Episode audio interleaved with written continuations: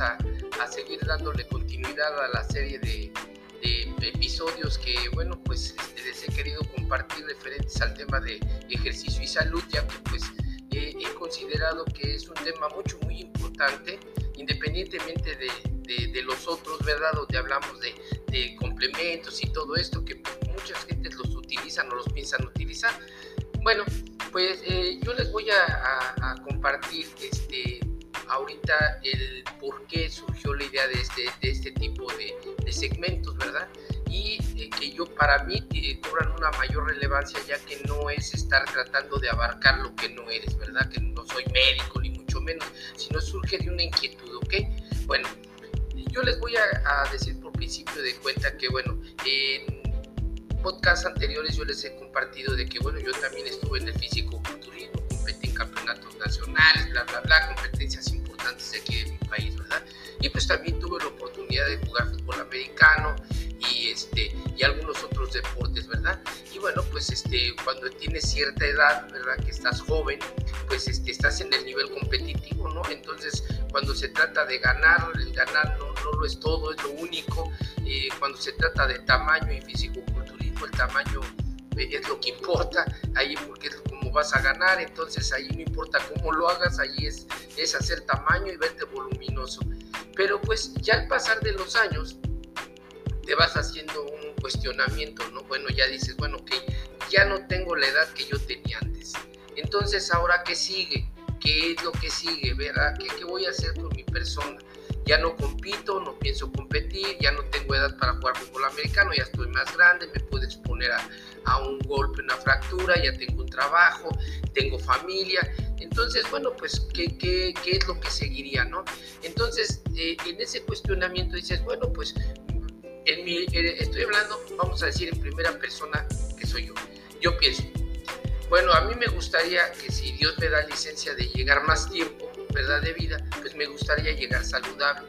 Obviamente saludable en el aspecto físico, no en el aspecto integral, ya que el aspecto de la salud, o sea, implica mucho más factores, está la, la salud mental y otras, otros factores, ¿verdad? Yo me, yo me refiero a la física. Yo quiero llegar a ser este, pues una persona ya adulta o madura, pero con una buena condición física, que, que, me encuentre bien dentro y por fuera, ¿verdad? Ya la imagen pues sería, digamos que un plus, ¿verdad? Pero lo más importante es que esté funcional, que, que me sienta bien, ¿verdad? Entonces, en ese cuestionamiento, pues yo, yo empiezo a investigar, ¿verdad? Realmente, pues cuál, cuál es verdaderamente eh, es el concepto de la salud que fue donde yo se los comenté en el podcast este, anterior a este. Entonces aquí nos damos cuenta que la salud física implica otros factores que no son precisamente el tener un cuerpo armonioso, voluminoso, marcado, que nade 5 kilómetros, nada de eso, el rendimiento. O sea, la salud eh, va implicada en otro tipo de factores. Para eso ya vimos que existen baterías de medición ¿verdad? Donde nosotros podemos eh, determinar el estado de nuestra salud, ¿verdad? Pero baterías que van desde, desde por ejemplo, el, vamos a decir, la fuerza estática, eh, la velocidad de reacción, todo esto, pero también van implicadas las pruebas internas. Donde ya vienen pruebas de sangre, funcionamiento renal, capacidad de oxígeno, bla, bla, bla. Entonces aquí ya nos estamos dando cuenta que la salud lo, tanto, la física, por lo menos, ya implica mucho más factores, ¿verdad? Entonces, que nosotros debemos de, contar con ellos para saber que tenemos una, salud física buena, óptima, ¿verdad? Entonces, de aquí surge todo esto.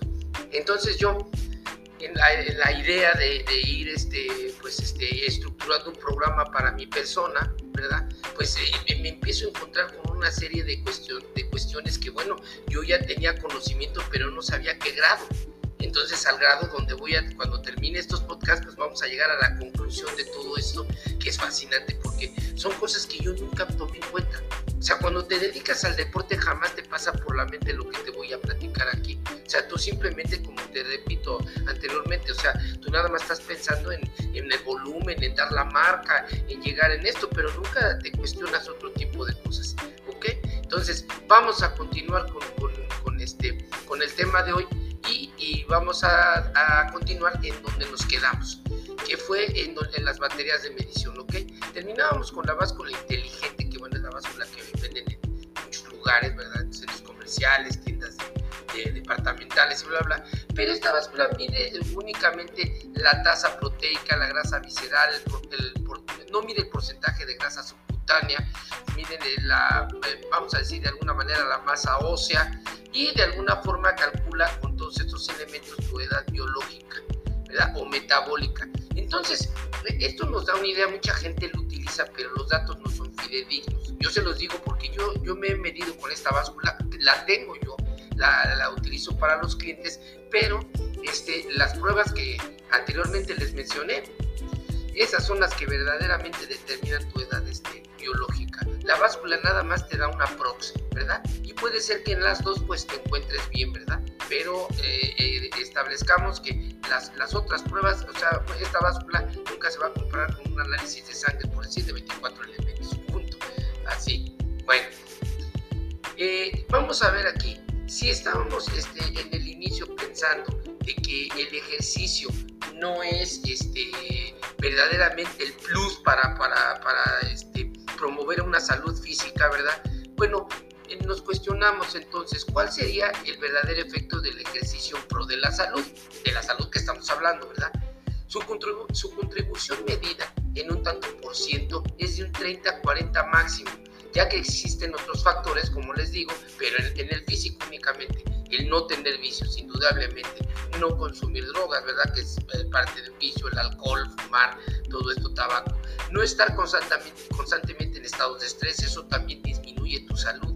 El que tengas un trabajo muy estresante, eso también sin contar la salud mental, que seas de, eh, depresivo, bla, bla, bla. Y la alimentación juega un papel fundamental dentro de esta. Entonces, ¿de qué manera contribuye a la salud y el ejercicio? Pues en los procesos metabólicos, al, fortalecimiento del músculo cardiovascular principalmente y a mantener sanos y fuertes los tejidos blandos, así como todas las articulaciones y fortalecer las fibras musculares, a la captación de calcio en los huesos también. ¿sí? Al desarrollo muscular, obviamente va creciendo tu músculo, se va haciendo más grande por el trabajo que, al que está siendo expuesto y en un proceso de adaptación, pues el músculo crece, ¿verdad? Y básicamente el funcionamiento biomecánico para que te encuentres, por, ejemplo, que te puedas mover bien, que no estés este, torpe, ¿verdad?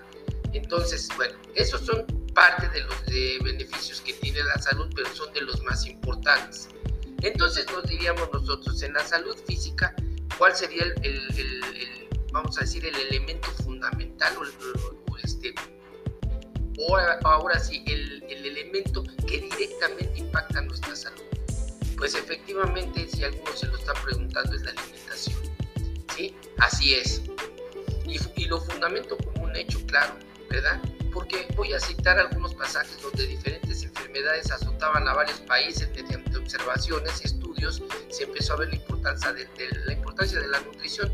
En esta parte que les estoy leyendo, que es parte de la ponencia que yo doy, aquí cito unas páginas, las 68, 69 y 70, del libro La ciencia de la nutrición que aquí y, en otros libros y muchos que he estado leyendo, pues aquí hablan de, por ejemplo, plagas y enfermedades que azotaban a, varios países en épocas distintas y que a través de estudios que hacían los médicos en aquellos tiempos, pues empezaron a dar cuenta que a través de, de estudios de observación en la cuestión alimenticia se empezaron a dar cuenta que ahí se encontraba la clave del por qué muchos de los soldados o de tropas se enfermaban, por decir como el escorbuto, que el escorbuto fue una, una plaga que, bueno, ha, matado a más que, que, por decir esta de la, de la, este, la plaga esta que, que, mató más de 100 millones de personas, este, que se llamaba la fiebre española o algo así. Bueno, esta mató más todavía, el escorbuto. Entonces, pero el escorbuto era una, vamos a decir, era una, un tipo de enfermedad este, infecciosa, viral, por decir, pero no la podían curar porque no sabían su origen ni tenían idea de qué era. Entonces, hasta que se empezó a estudiar esto, se empezaron a dar cuenta que la clave de esta y de muchas más enfermedades que asustaban en aquel tiempo, y principalmente a las tropas de soldados que se encontraban al frente, pues se dieron cuenta que la nutrición era la que, que, estaba jugando un papel fundamental en todo esto. Y ahí se empezaron a dar eh, pues ciertos movimientos como los que les voy a comentar ahorita. Vamos a poner ahorita un ejemplo en lo que viene siendo la correlación de la ciencia y la nutrición para que se dé una idea hacia dónde vamos. En la, en la actualidad se considera la ciencia médica que encuentra que el 75% de las enfermedades con mayor índice de mortalidad, ejemplo, la diabetes, se debe en parte a la influencia externa, aparte de fumar, beber alcohol, no alimentarse adecuadamente y obviamente por la falta de actividad física complementaria y por el sobrepeso, que es la, principal causa, vamos a decir así. Pero la influencia más determinante está dada por lo que comemos y o por lo que no. En Estados Unidos de Norteamérica se padece una deficiencia de cromo, para darnos una idea. Cada 150 gramos de, azúcar sin refinar, o sea, natural, contiene 36 microgramos de cromo. La misma cantidad de azúcar, pero refinada, contiene solo 3 o 4. Fíjense bien el valor nutricional que pierde. ¿sí? De esta forma, o sea, el, cuerpo se ve obligado a, utilizar sus reservas de insulina a, fin de ayudar al cuerpo simultáneamente a controlar el nivel de azúcar en la sangre. Y así podemos citar más ejemplos de cómo una deficiencia de algún nutriente, un elemento, nos va repercutiendo sin saberlo. Recordemos que, las reservas de insulina siempre van a trabajar en, la, en, el porcentaje de la cantidad de azúcar que tenga nuestro cuerpo ya sea azúcar refinada por alimentos altamente procesados o por la cantidad de carbohidratos. Pero aquí nos damos una idea por qué en Estados Unidos existe esta deficiencia y únicamente existe simplemente por lo que comes y no comes, que es el azúcar natural y la refinada. Pongamos ahí ese ejemplo. Ok. Todo esto nos lleva como consecuencia desde el principio que les, les hablaba, bueno, todo esto fue haciéndose una investigación desde aquellos tiempos que les estoy comentando del escorbuto y otras plagas que azotaban. Entonces así se fue descubriendo hasta que fueron viendo que el nacimiento de lo que fue la medicina ortomolecular. ¿sí? ¿Qué es la medicina ortomolecular? Esta nace con Linus Pauling, que fue el Premio Nobel de Química de la Paz en los años 1957 y 62 de esta disciplina tiene como objetivo prevenir tratar enfermedades ayudando al organismo a mantener el equilibrio bioquímico y metabólico de los micronutrientes, vitaminas, minerales, aminoácidos o elementos antioxidantes, etcétera, que son necesarios para que el cuerpo y que puedan encontrarse descompensados en nuestro organismo. Y de esta manera se descubrió que la dieta tiene una fuerte influencia en la salud del individuo y que los micronutrientes correlacionan con las propiedades de distintos alimentos y regulan vías metabólicas en el organismo. Estudiando el caso clínico de cada persona se pretende reequilibrar los déficits bioquímicos y así neutralizar los efectos tóxicos, así como mejorar la calidad del individuo. Entonces aquí ya nos estamos dando cuenta que esta medicina está enfocada precisamente a que se estudien directamente las deficiencias nutricionales del individuo para encontrar la raíz de lo que viene siendo el origen de la mayor parte de las enfermedades, de la mayor parte. Ahorita lo van a ver, casi podría decir que en su totalidad todas, o de las, de las más importantes y mortales, vamos a hablar rápido, la diabetes y el cáncer, por nombrarles algunas. Entonces, todo surge de allí. Eh, eh, eh, aquí nos vamos a ir dando cuenta y descubriendo cómo yo lo, fui viendo, porque dices, bueno, si voy a cuidar mi cuerpo, si lo voy a hacer, tengo que saber cómo lo voy a manejar, porque una cosa es manejar mi alimentación en función a un, a un rendimiento, a, una búsqueda de tamaño, donde comía yo un kilo de arroz diario, una cantidad espantosa de calorías, porque lo que buscaba era tamaño muscular, ¿verdad? O cuando estaba en el fútbol americano, pues era una, una combinación de grasas con proteína y todo, porque los entrenamientos y los juegos son extenuantes. Entonces aquí cambia diametralmente todo porque ya va enfocado exactamente a la salud, pero todo esto, estos procedimientos se dan incluso cuando tú estás ahí precisamente en el deporte de alto rendimiento. Ahora, ¿por qué les lo comentamos todo esto? Porque cuando nosotros estamos en el, en el deporte de alto rendimiento, nosotros este, estamos eh, promoviendo simultáneamente con la generación de energía, como lo mencioné en el, párrafo del podcast anterior, pues los famosísimos radicales libres, que es precisamente la, la, la basura de la misma producción de energía de nuestro cuerpo. Pero no hablamos eh, mucho de esto. Vamos a, vamos a establecer qué son los radicales libres. Pues los radicales libres son los, eh, los este, el enemigo silencioso de nosotros, ¿verdad? Porque no nos damos cuenta y ahí está.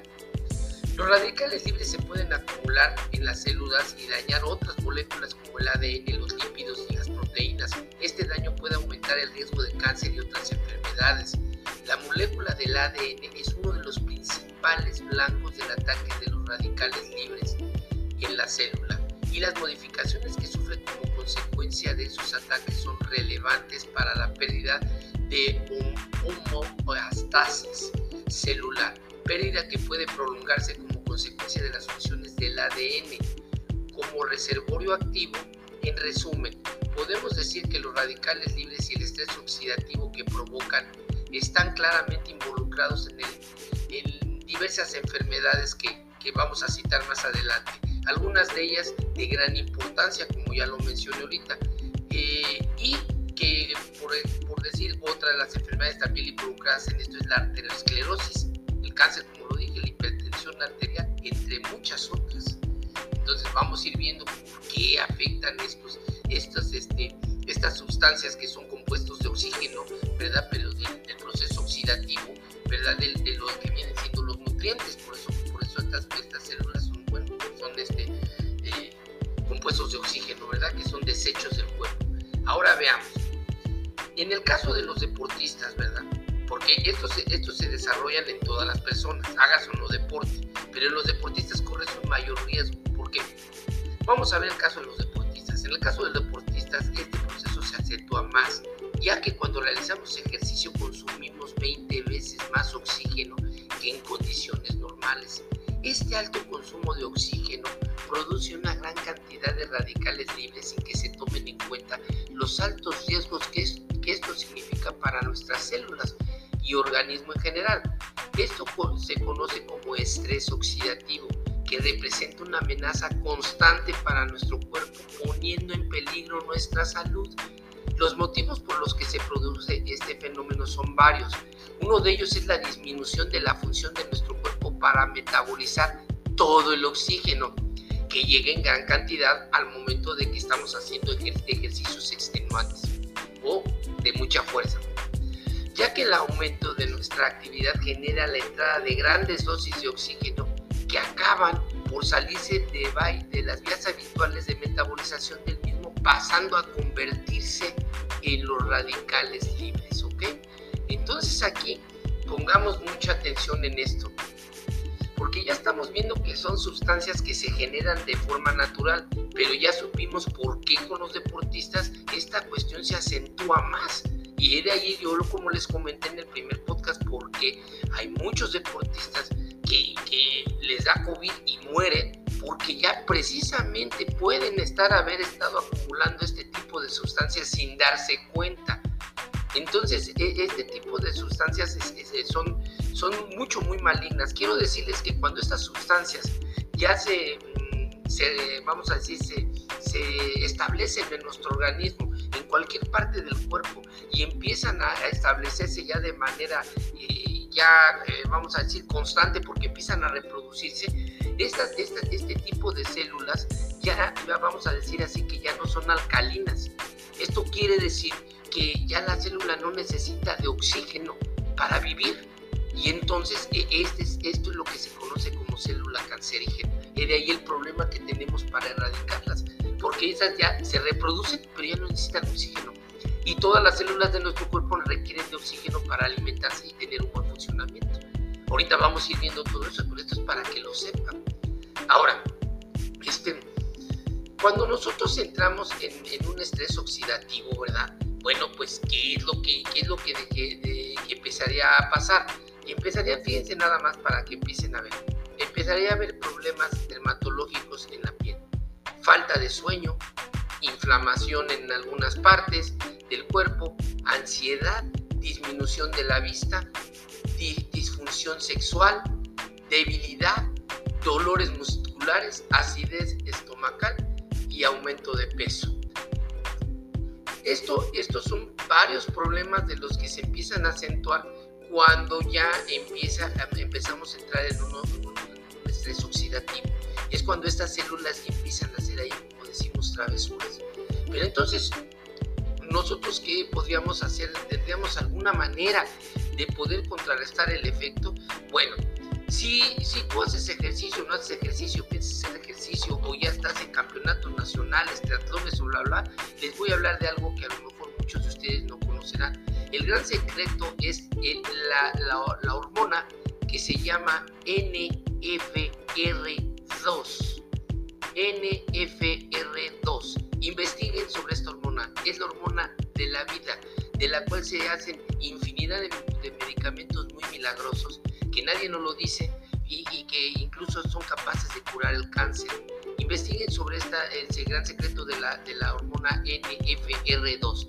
¿Qué, qué, podría decirse que esta hormona, vamos a decir así, puede, puede, hacer, puede hacer en nuestro cuerpo? Fíjense bien, eh, el, el, la, el NF, eh, el NRF2 combate el estrés oxidativo principalmente, ayuda a regular en el cuerpo su máxima eficiencia, es el mensajero de proteína que se vincula con el ADN y es el regulador principal del proceso de envejecimiento en tu cuerpo y es fundamental en la lucha contra el estrés oxidativo.